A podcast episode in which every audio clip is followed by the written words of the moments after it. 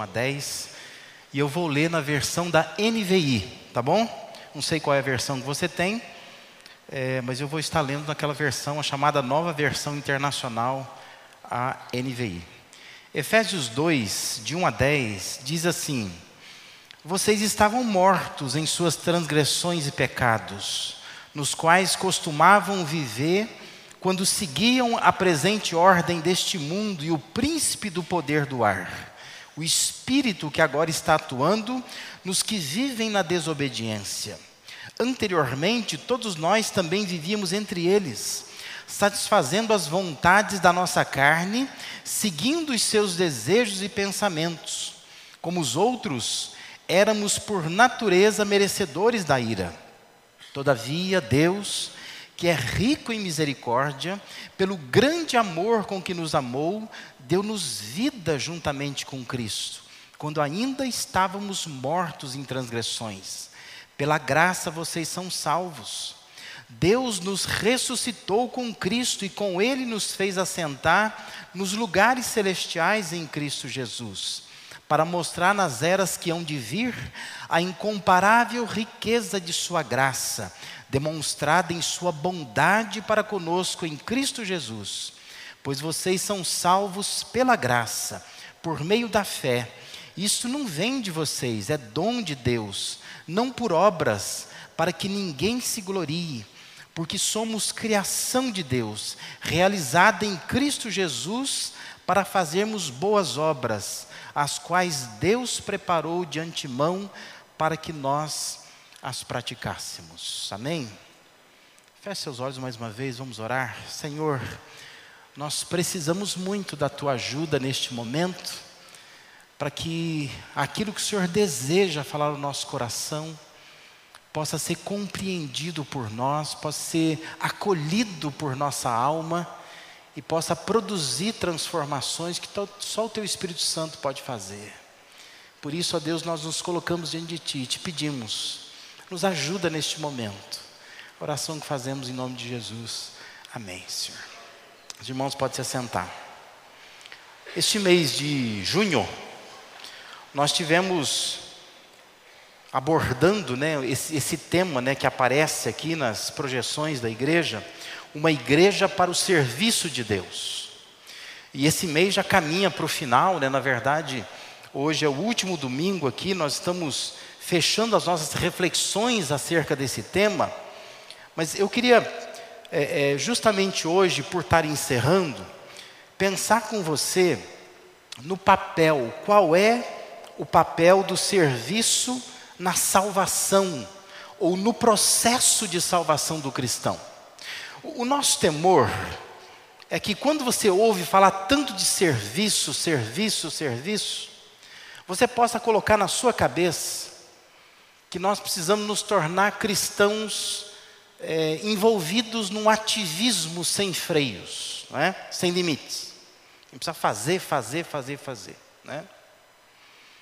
E nós não queremos isso. Nós queremos que você entenda qual é o papel do serviço na salvação do cristão. Por que, que é importante o cristão servir? Né? E para que, que isso serve, afinal de contas? O texto de Efésios 2 é um texto riquíssimo, profundamente teológico. Não está dentre aqueles textos que você quer ler de manhã, nem à tarde, nem à noite, nem nunca, não é? Porque na verdade nós gostamos de ler salmos, provérbios, coisas que na, na superfície você lê, você já entendeu. Efésios 2, você lê e relê e relê você entende algumas frases, mas o todo é um pouco complicado de entender numa olhada só. Não é um texto tão simples assim, não é? Que a gente diz que é um texto profundamente teológico. Essa carta, chamada Carta aos Efésios, ela tem uma estrutura muito interessante. Se você ler dos capítulos 1 ao capítulo 3, você vai encontrar nesses três capítulos Paulo dizendo o que, que Deus fez por nós. É isso que está aí. De 1 a 3 é isso. Deus nos fez assentar nas regiões celestiais, Deus nos salvou, Deus nos escolheu, Deus nos regenerou. São essas expressões que você vai encontrar. Sempre dando uma ênfase naquilo que Deus fez por nós. Aí você pega do capítulo 4 até o capítulo 6, vai mudar completamente. E o texto vai falar do que nós devemos fazer. É aquilo que a gente precisa fazer para agradecer a Deus por aquilo que Deus já fez por nós, entende? E a transição de uma parte para outra é justamente esse versículo. Efésios 4, verso 1. Quando Paulo diz: Como prisioneiro no Senhor, rogo-lhes que vivam de maneira digna da vocação que receberam. A vocação que receberam está descrita no capítulos 1 a 3 de Efésios. A maneira digna de viver está dos capítulos 4 a 6. É assim que está a estrutura do texto, né?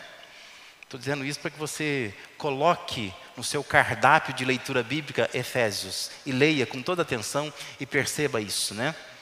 Que existe uma divisão no texto muito bonita, onde nós podemos encontrar o que Deus fez por nós, onde nós podemos encontrar o que nós devemos fazer agora para poder agradecer a Deus. Mas eu quero, olhando especialmente para esse texto, Efésios 2, de 1 a 10, pensar em algumas realidades que nós temos nesse texto apresentadas aqui, que para mim são verdades transformadoras, que vão nos ajudar a entender melhor qual é o papel do serviço nesse processo nosso é, de salvação. A primeira realidade é a chamada falência humana. Nós precisamos entender isso. Algumas versões mais antigas da nossa Bíblia em português, elas vão trazer, logo no início do verso 1, capítulo 2 de Efésios, a expressão Ele vos deu vida. Não sei que Bíblia que você está na mão, mas se você tiver com uma revista atualizada, uma revista corrigida, alguma versão mais antiga, o texto vai começar assim: Ele vos deu vida, estando vós mortos em vossos delitos e pecados. O texto que eu escolhi para ler, a NVI, não começa com essa frase porque reflete muito bem o texto no original. O texto não começa com essa frase. Na verdade, essa frase, essa expressão, Ele vos deu vida, vai aparecer só no versículo 5. Existe todo um jeito de entender isto, porque o apóstolo Paulo, quando escreve esta carta, primeiro ele fala da falência humana, depois ele vai dizer: Ele nos deu vida. Ele não diz assim, ele nos deu vida. Ele primeiro quer apresentar a situação. Qual é a situação? E a situação está aí, ele diz: vocês estavam mortos em suas transgressões e pecados, que nós costumávamos a viver antes. E ele vai descrevendo as coisas passadas e como as pessoas lá fora estão vivendo.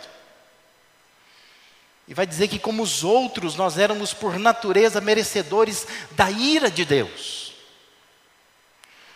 Eu não sei se você gosta muito de ouvir isso. Até porque a nossa teologia mais moderna, mais contemporânea, as músicas que nós cantamos, nós gostamos de afirmar para nós mesmos que nós assim somos cheirosinhos, bonitinhos, que Deus se sente uma certa atração por nós. Mas biblicamente não é assim. A Bíblia sempre apresenta o ser humano como totalmente falido. Leia com atenção a sua Bíblia. Esse texto que nós estamos lendo aqui tem uma carga negativa para descrever como é o ser humano in natura, sem Deus, sem que Jesus venha e interfira na vida dele. E se você está aqui nesta noite e você ainda não não está em Cristo, não tem certeza disso, pelo menos, né, embora estando na igreja, você precisa entender a sua falência. O ser humano é totalmente falido. E por isso que é importante entender a ordem das coisas, como Paulo escreveu. Porque Paulo está dizendo isso: vocês estavam mortos, nós éramos merecedores da ira de Deus.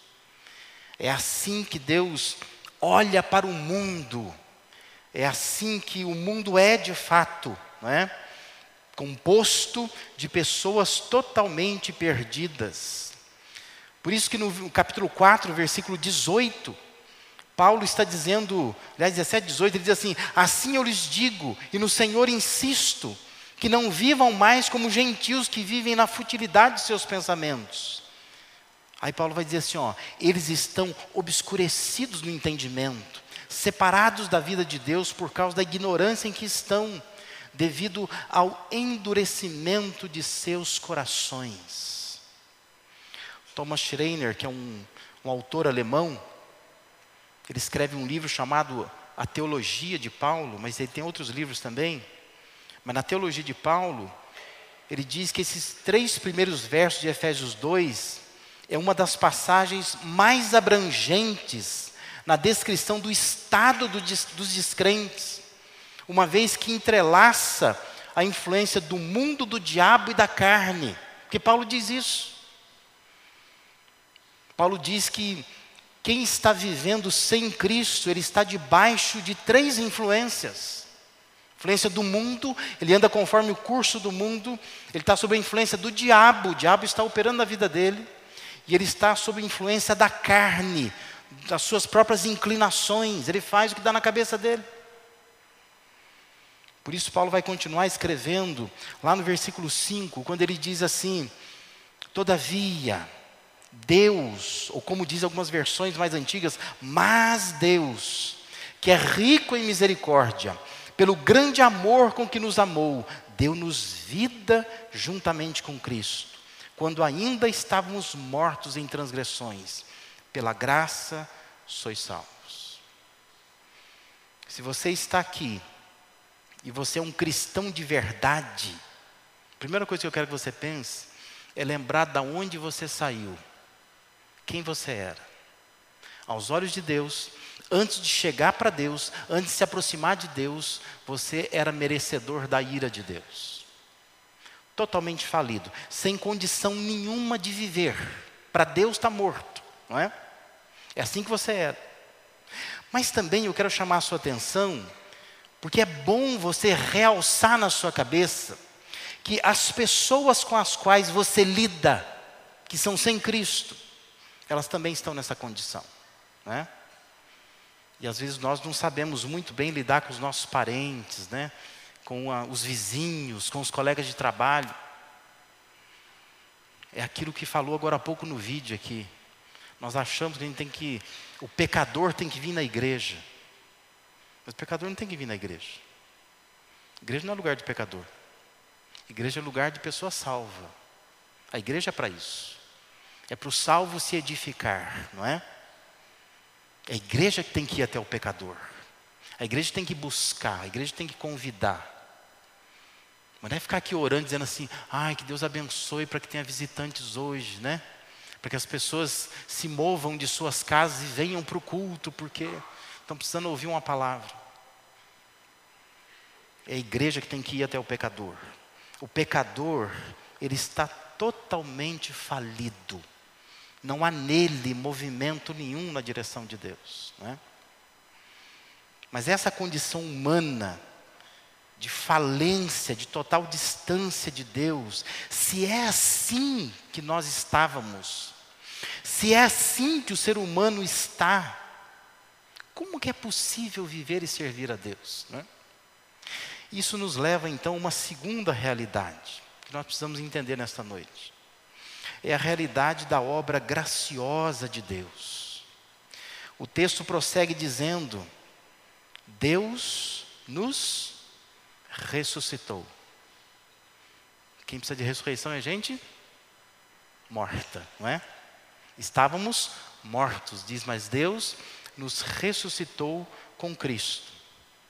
Com Ele nos fez assentar nos lugares celestiais em Cristo Jesus, para mostrar nas eras que hão de vir a incomparável riqueza de Sua graça, demonstrada em Sua bondade para conosco em Cristo Jesus, pois vocês são salvos pela graça, por meio da fé. Isso não vem de vocês, é dom de Deus, não por obras, para que ninguém se glorie.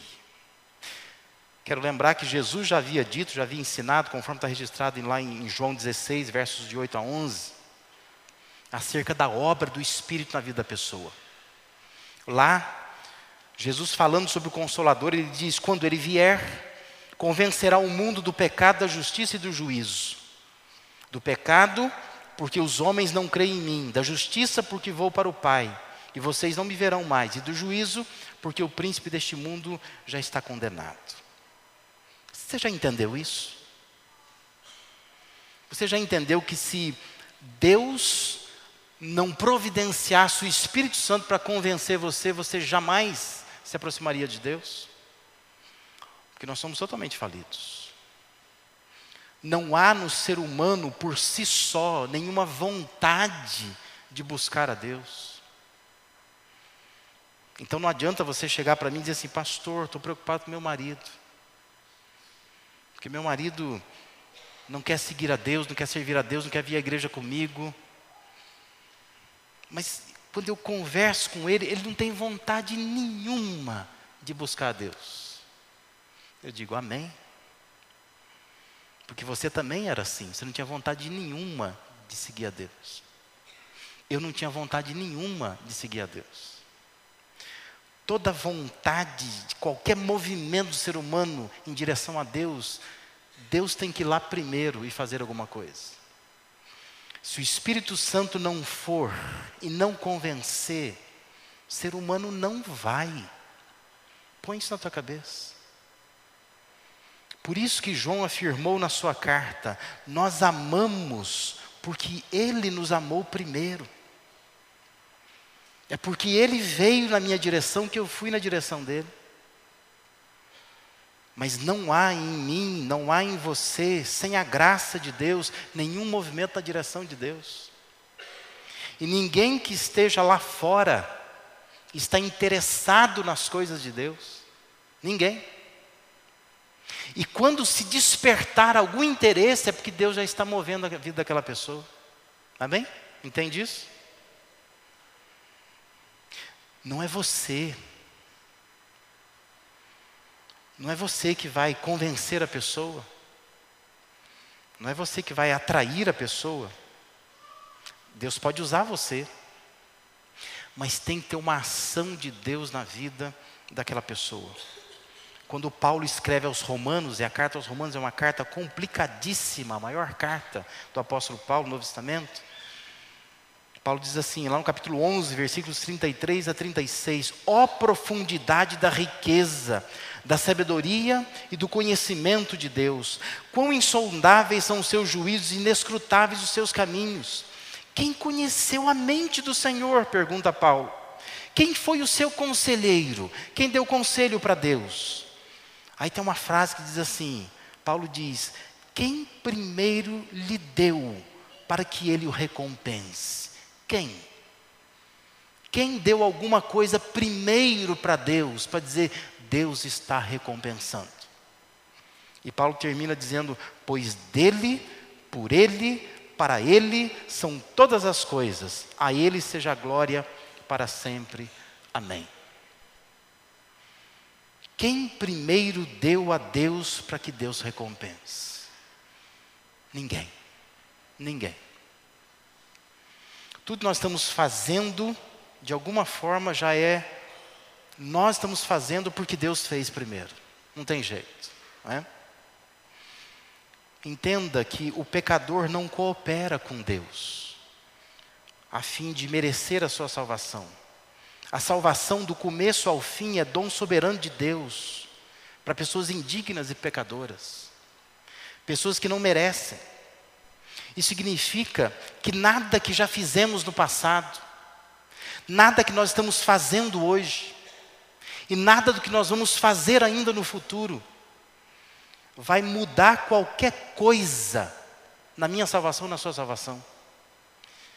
Porque a salvação é de graça, é pela graça, não custa nada. Eu não posso pagar, não existe preço neste mundo que eu possa pagar por essa salvação. E é bom que nós entendamos isso nós nos distanciamos disto. Na verdade, nós ouvimos muita mistura teológica por aí. E isto é algo fundamental na fé protestante. Nós somos salvos pela graça. Nós estamos comemorando esse ano os 500 anos da reforma protestante.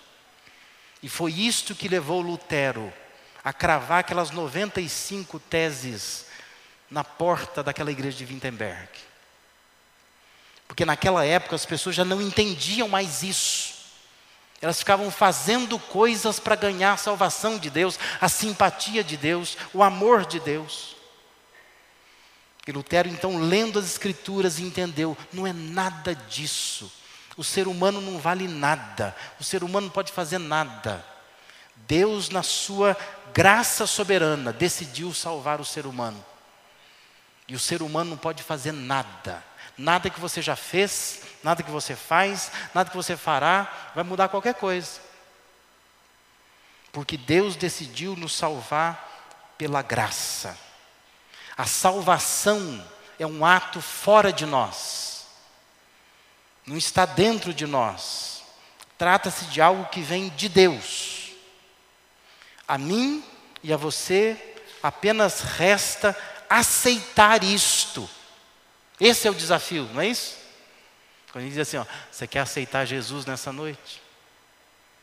E a gente acha que Jesus é um pacotinho, né, assim. Como se fosse um pacotinho embrulhadinho presente com um lacinho. Eu quero Jesus na minha vida, não é? Mas não é isso. Quando diz você quer aceitar Jesus, está dizendo você quer aceitar o que ele fez por você de graça, custa nada. É só você dizer: olha, eu acolho essa salvação, eu quero isso para mim. A única coisa que Deus determinou, quem confessa Jesus com os lábios, no seu coração crê que Ele ressuscitou dentre os mortos, é salvo. Amém? Não precisa dar dízimo na igreja, não precisa vir à igreja, não precisa nem se santificar, sabia?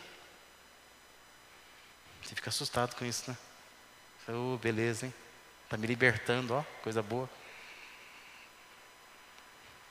O ladrão da cruz não teve tempo de fazer nada disso. Mas estando ali na cruz, depois de uma vida inteira de pecados, ele pede para Jesus: Senhor, lembra-te de mim quando vieres no teu reino. E Jesus respondeu para ele: O quê? Hoje mesmo você vai estar comigo no meu paraíso. Creia nisso. Não venha à igreja. Não dê dinheiro na igreja. Não trabalhe na igreja. Não lute contra o pecado.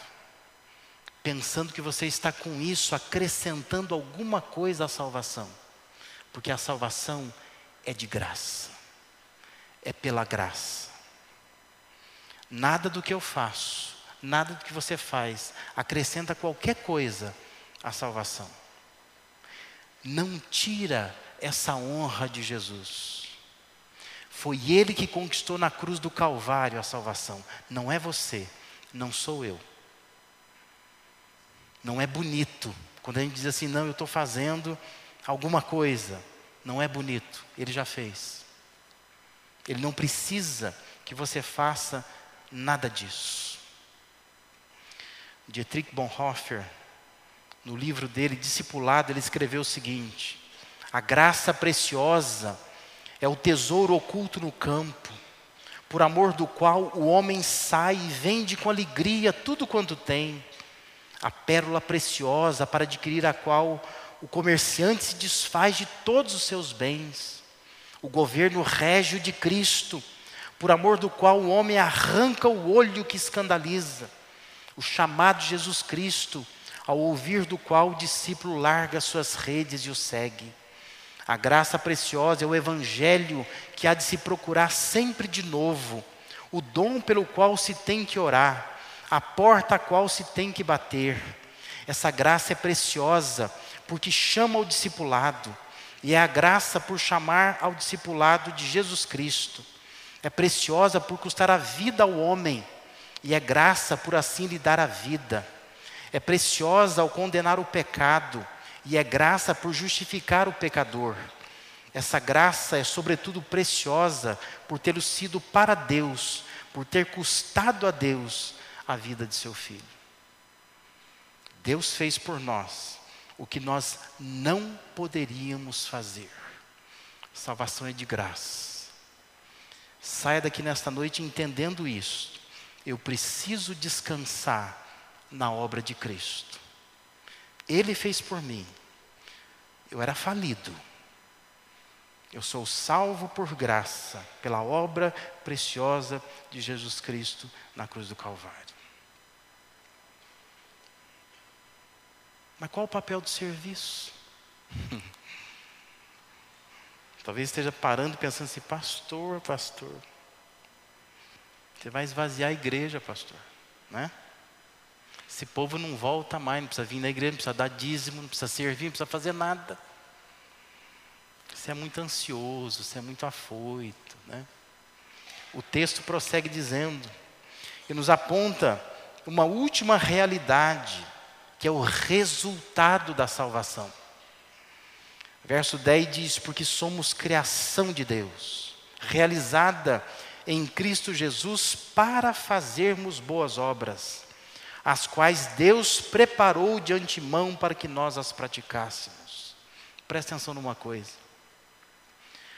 Servir, servir a Deus, não vai mudar a nossa condição de salvos mas servir a Deus vai interferir na nossa relação com Deus. E é por isso que nós servimos. Não temos como fazer nada para melhorar o que Deus já fez. A salvação de Deus é perfeita, um ato de graça. Eu só acolho, eu só abraço, eu só aceito isso que Deus fez. Mas quem abraça essa salvação que Deus dá, entende que Deus tem um propósito para essa salvação. E vai responder a Deus em serviço como forma de gratidão. É a compreensão do porquê que eu fui salvo. Por que, Deus me salvou? Já devo ter falado isso outras vezes. Mas eu sempre digo assim: se a gente fosse salvo só para ir para o céu, estamos fazendo o que aqui? Fala para mim. Hum? Seria tão mais fácil para os pastores, não seria? Não era mais fácil? A pessoa aceita Cristo, mata ela na hora. Só tem que ir para o céu, ajuda ela. Tem certeza da salvação? Creu em Cristo. Chora não, vou te matar agora. Senhor, recebe aí. Gente, não daria trabalho ficar cuidando de igreja, cuidando de patrimônio, preparando sermão. Um sermão só. Pensou? Sermão só. Só aquele lá. Ó. Confessa Jesus com os lábios, crê no coração. Confessou, creu, vai morrer agora, tá bom? Maravilha. Não precisa de trabalho nada, negócio de ficar visitando irmãos da igreja, aconselhando casal que só briga. Seria uma beleza, né? Agora, a gente aceita Cristo e não morre. Fica vivo. E por que, que fica vivo? Porque Deus tem um propósito para isso. Deus salvou-nos para que a gente faça coisas, para que a gente caminhe numa estrada que Ele preparou para mim e para você. Deus quer que a gente ande nesse caminho, ande nessa estrada, faça essas coisas. É uma consequência prática de quem entende do porquê está salvo. Não estou salvo para ficar com braços cruzados. Tem obras, tem serviço, tem que buscar melhorar, tem que se santificar. Mas entenda uma coisa, eu vou repetir porque eu quero que você saia daqui com isso na sua cabeça. Não faça obras, não sirva, não busque melhorar, não se santifique, porque você tem dúvida da salvação. Não faça isso. Não fica tentando ser um santo, achando que Deus vai olhar com uma carinha diferente para você. Não precisa. Você vai para o céu. Se você tem certeza que você de fato acolheu a salvação, ela é de graça, ela não custa nada. Mas faça a obra, se santifique, vença o pecado, tenta ser o melhor que você puder, como uma atitude de gratidão a Deus. Eu quero agradecer, já que não custou nada para mim a salvação, mas custou a vida do Filho de Deus. Eu quero viver em gratidão por isso. Amém? Entende o que eu estou dizendo? Ninguém está escandalizado, não, né? Não vai mandar embora também, não, né? Não. É um ato de graça. Eu preciso aprender a viver debaixo da graça. Não é para impressionar, não é para convencer a Deus, mas é uma expressão de gratidão a Deus, é uma resposta que nós estamos dando a Deus. Deus não me custou nada. Eu só tive que abraçar a salvação, eu tive que acolher a salvação. E agora eu quero então viver servindo a Deus, fazendo o melhor para Deus. Não vejo hora, não vejo custo, não vejo nada, porque é para Deus, pela graça que Ele me, me fez. Um filho que desobedece a seu pai e se rebela, não deixa de ser filho de Deus, de, da pessoa, não é? Se o Lucas, o João, o Timóteo, quiser se rebelar contra mim, quiser ir embora da minha casa, vai viver mal também, né? É que nem o filho pródigo lá, quiser pegar as coisas que tem e ir embora, vai acabar comendo as alfarrobas dos porcos, né? Mas não deixa de ser filho, né? O status de filho continua mas vai romper um relacionamento que poderia ser muito mais próximo. É isso que você precisa entender na sua relação com Deus. Se você quiser pecar agora, saindo do culto, não, eu vou pecar, eu vou sair do culto, eu vou pecar. Pode pecar. Estou dizendo para você. Pode pecar. Não, essa semana não vou voltar mais nessa igreja, não vou, não vou dar dízimo mais eu não vou evangelizar mais, não vou fazer nada, nada, vou fazer tudo errado. Pode fazer. Se você é filho de Deus, você continua sendo filho de Deus. Não vai mudar. Mas sabe o que você vai perder? A oportunidade de ser um filho em proximidade com Deus, de ter comunhão com Deus, de ter a direção de Deus. Vai acabar como filho pródigo, voltando aos prantos para o braço de Deus. E não precisa de nada disso. É isso que eu estou tentando te fazer entender. Salvação é de graça, mas não é graça barata. Não é graça para te levar a uma desgraça, não é isso. Mas é uma graça para te manter na estrada que Deus tem para você. Se você é salvo de verdade, você precisa servir a Deus como uma resposta de gratidão a Deus. Aí você se santifica, você melhora, você cresce, que você quer ter um relacionamento com esse Deus gracioso. Me deixa terminar essa reflexão aqui, deixando três aplicações finais. Uma delas, talvez nós estamos é, é, já salvos, de fato, mas não estamos querendo servir a Deus, porque ainda nós não entendemos o propósito de Deus para a salvação. Não precisa ficar, sabe, toda hora tem que chamar, tem que clamar, tem que dizer, irmão, precisa de você. Na verdade, talvez nós não entendamos ainda por que nós estamos salvos, né? Nós fomos salvos para servir, fomos salvos para as boas obras. Quero que você saia daqui desafiado a pensar nisso. O que, que eu estou fazendo como demonstração de gratidão por aquilo que Deus fez por mim gratuitamente. O que, que eu posso fazer? Tem que santificar mais, buscar mais a Deus, não é? Servir, evangelizar, contribuir, mas como um ato de gratidão a Deus. Uma outra aplicação não é só crer em Jesus, é crer somente em Jesus. E aí eu tenho minhas dúvidas se você crê somente em Jesus. Porque talvez junto com Jesus você está crendo em outras coisas.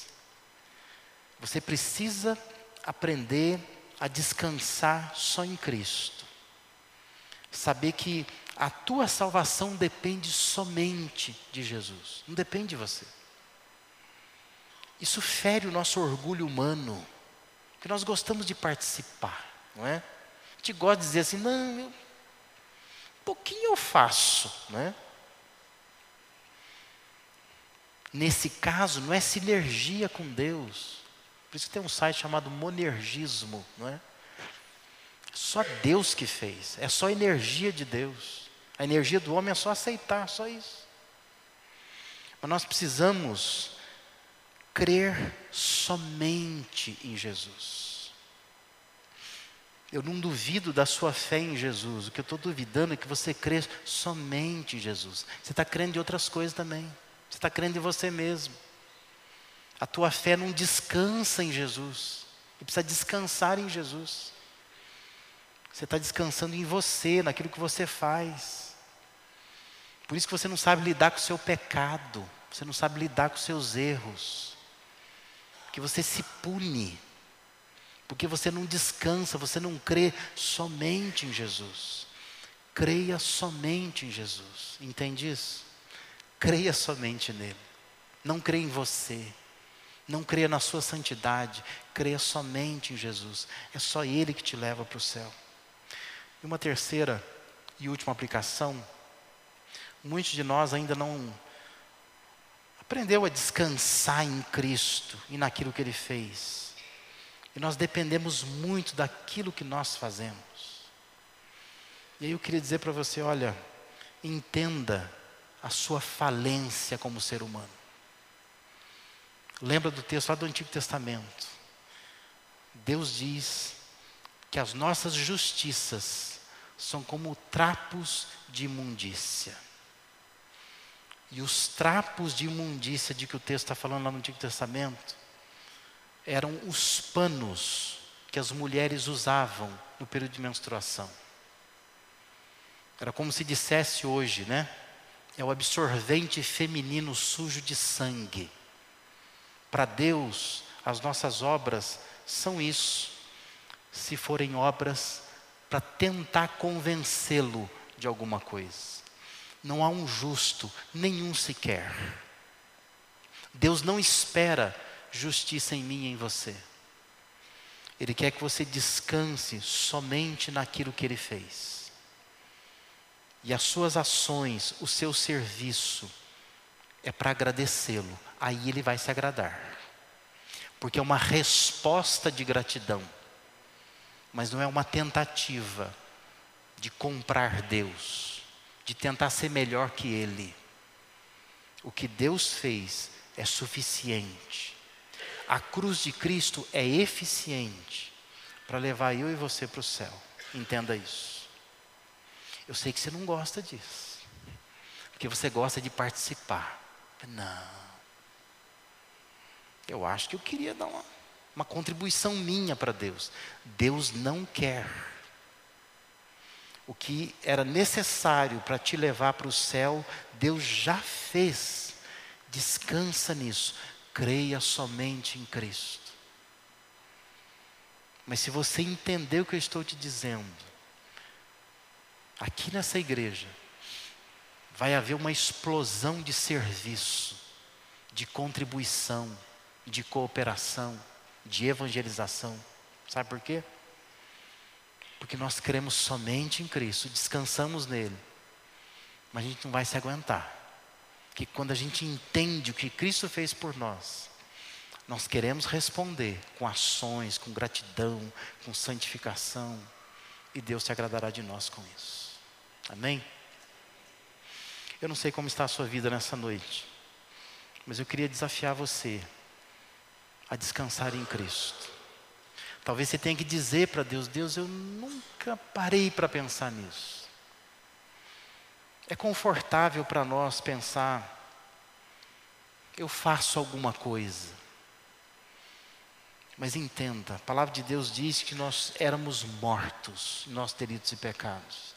Não tínhamos condição nenhuma de fazer nada. Deus fez. Perfeitamente. Por isso que Jesus na cruz diz: está consumado.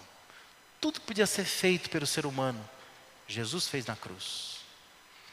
Resta a nós acolher isto, aceitar isso, descansar, crer somente em Cristo. E o nosso serviço, resposta de gratidão, já que estamos descansados em Cristo. Amém?